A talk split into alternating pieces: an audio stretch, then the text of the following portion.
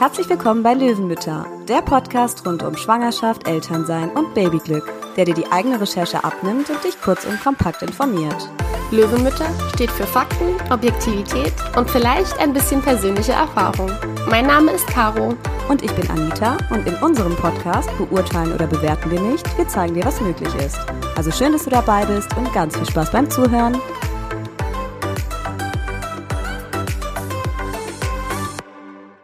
Hallo Anita. Hallo Caro. Ja, heute wollen wir uns dem Thema Impfungen widmen. Genau, wir schauen uns einfach mal an, welche Impfungen Babys in ihrem ersten Lebensjahr eigentlich bekommen sollen. Und jetzt schnell die Info vorweg. Es handelt sich hier natürlich nicht um unsere eigene Meinung, sondern um die allgemeinen Impfempfehlungen der STIKO. Wir sprechen uns hier auch nicht für oder gegen Impfungen aus. Wir stellen einfach den aktuell geltenden Impfplan der STIKO vor. Und hier noch die Info, wendet euch bei Fragen zu Impfungen immer am besten an euren Arzt. Ganz genau. Und äh, jetzt zur Frage, wer oder was ist eigentlich die STIKO und warum stellen wir eigentlich deren Empfehlungen hier vor? Die STIKO, die Ständige Impfkommission, setzt sich derzeit aus 18 Experten und Expertinnen zusammen, die als ehrenamtlich tätige Mitglieder vom Bundesgesundheitsministerium und den obersten Landesgesundheitsbehörden berufen werden. Zusammen erarbeiten sie dann auf wissenschaftlicher Grundlage Empfehlungen für Impfungen und Impftermine. Dabei ist es ganz besonders wichtig zu wissen, dass die STIKO Nutzen und Risiken der jeweiligen Impfung immer abwägt. Und Ärzte und Ärztinnen richten sich dann in der Regel nach den aktuellen Empfehlungen der STIKO, sodass die in Deutschland ähm, medizinischer Standard und auch Vorlage für öffentliche Impfempfehlungen sind. Die STIKO ist ähm, beim Robert Koch Institut angesiedelt und gehört zum Bundesministerium für Gesundheit. Falls ihr auch noch weitere Infos zu dem ähm, offiziellen Impfplan der STIKO nochmal nachlesen wollt, ähm, findet ihr diese über die Internetseite des Robert Koch Instituts. Mhm. Und wie euch bestimmt aufgefallen ist, haben wir bisher nur über Empfehlungen gesprochen. Falls ihr euch also die Frage stellt, ob es eigentlich eine Impfpflicht in Deutschland gibt, dann lautet die Antwort ganz klar Jein. Denn seit dem 1. März 2020 gilt das sogenannte Masernschutzgesetz.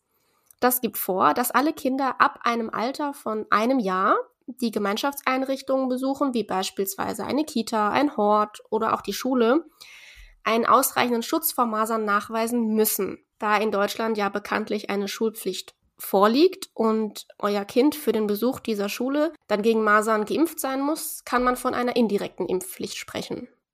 Ja, wir werden euch jetzt einfach mal die von der STIKO empfohlenen Standardimpfungen für Babys erstes Lebensjahr darstellen. Und noch ein ganz kurzer Hinweis an dieser Stelle. Natürlich gibt es noch zahlreiche weitere Impfungen, auf die wir hier aber nicht eingehen. Zum Beispiel für Kinder mit Vorerkrankungen oder auch in bestimmten Reisegebieten werden immer noch zusätzliche Empfehlungen von der STIKO ausgesprochen. Habt es einfach auf dem Schirm, wenn ihr zum Beispiel auf Reisen geht, äh, ob da noch zusätzliche Impfungen als Schutz notwendig wären und klärt das am besten auch mit eurem Kinderarzt dann vorher ab. Ja, ganz wichtig, nicht genau. vergessen. Wir beschreiben euch auch zu jeder Impfung gleich, beziehungsweise zu jedem Erreger, das äh, Krankheitsbild ganz kurz und was jeweils auch im allerschlimmsten Fall auftreten kann. Ähm, habt aber bitte im Kopf, dass das nur ein ganz grober Umriss ist, dass wir das jeweils nur ganz kurz anschneiden und wie es mit Krankheiten eben so ist, es können immer noch zahlreiche andere Symptome oder auch Auswirkungen auftreten. Die STIKO empfiehlt generell eine sogenannte Grundimmunisierung bei Babys durchzuführen.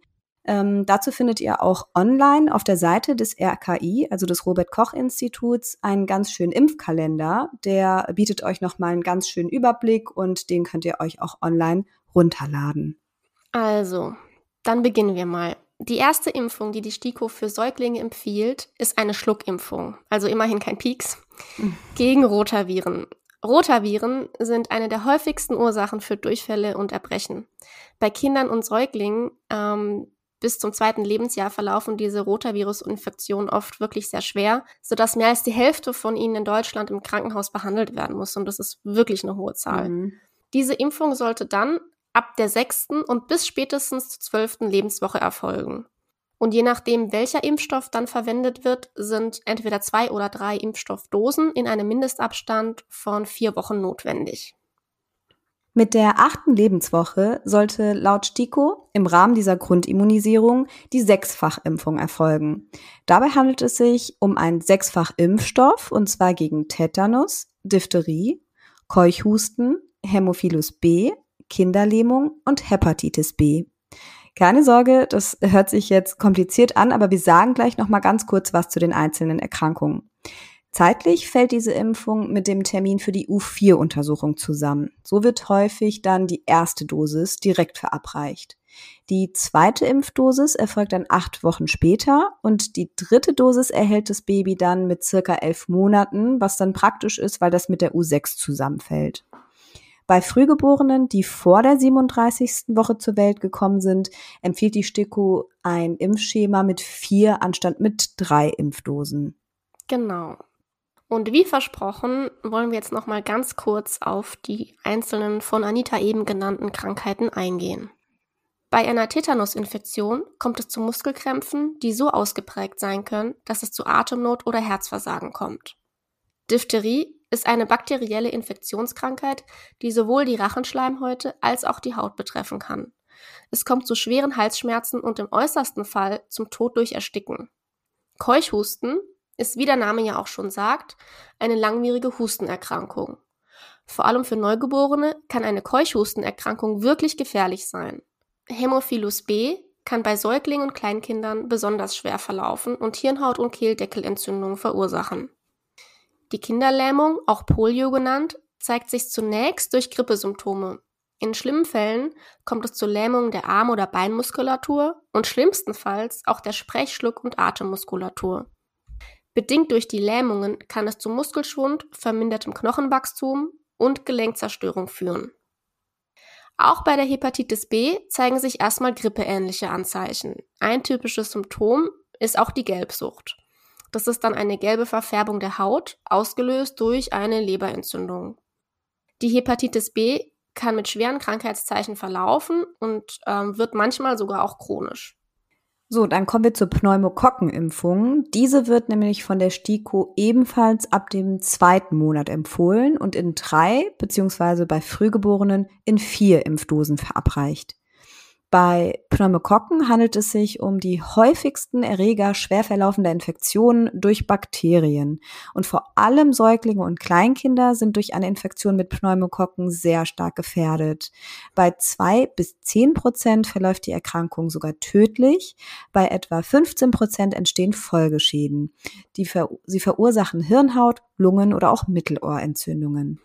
Meningokokken können eine bakterielle Hirnhautentzündung oder eine Blutvergiftung auslösen. Besonders Kinder unter fünf Jahren und Jugendliche zählen zur Risikogruppe. Bei rund jedem zehnten Erkrankten treten als Folge Entwicklungsstörungen auf. Die STIKO empfiehlt daher mit circa zwölf Monaten eine einmalige Impfung gegen Meningokokken C.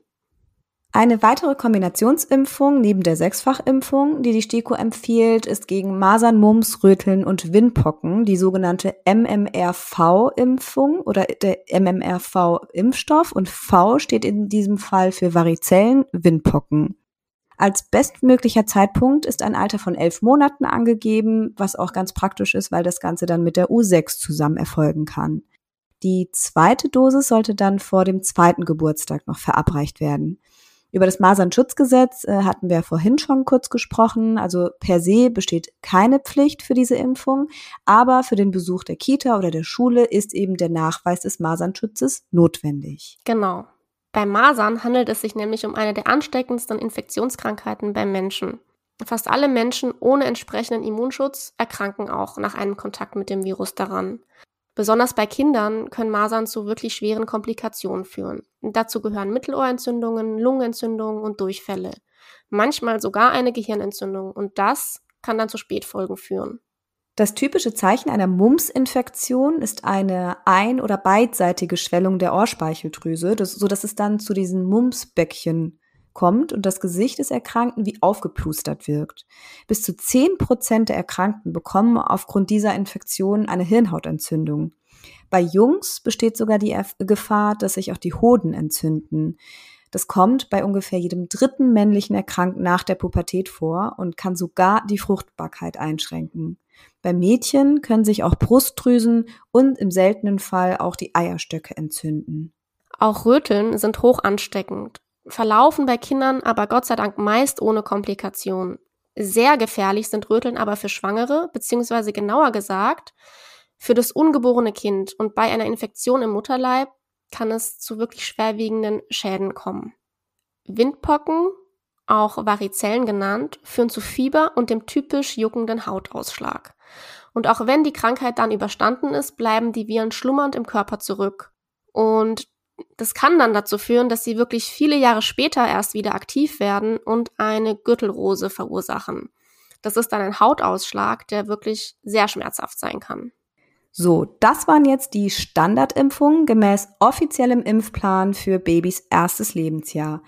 Und neben diesen Impfungen haben wir uns noch über ein paar andere Impfungen informiert, die jetzt nicht zu den Standardimpfungen zählen, aber unter gewissen Umständen trotzdem empfohlen werden und für euch vielleicht auch interessant sein könnten an dieser Stelle.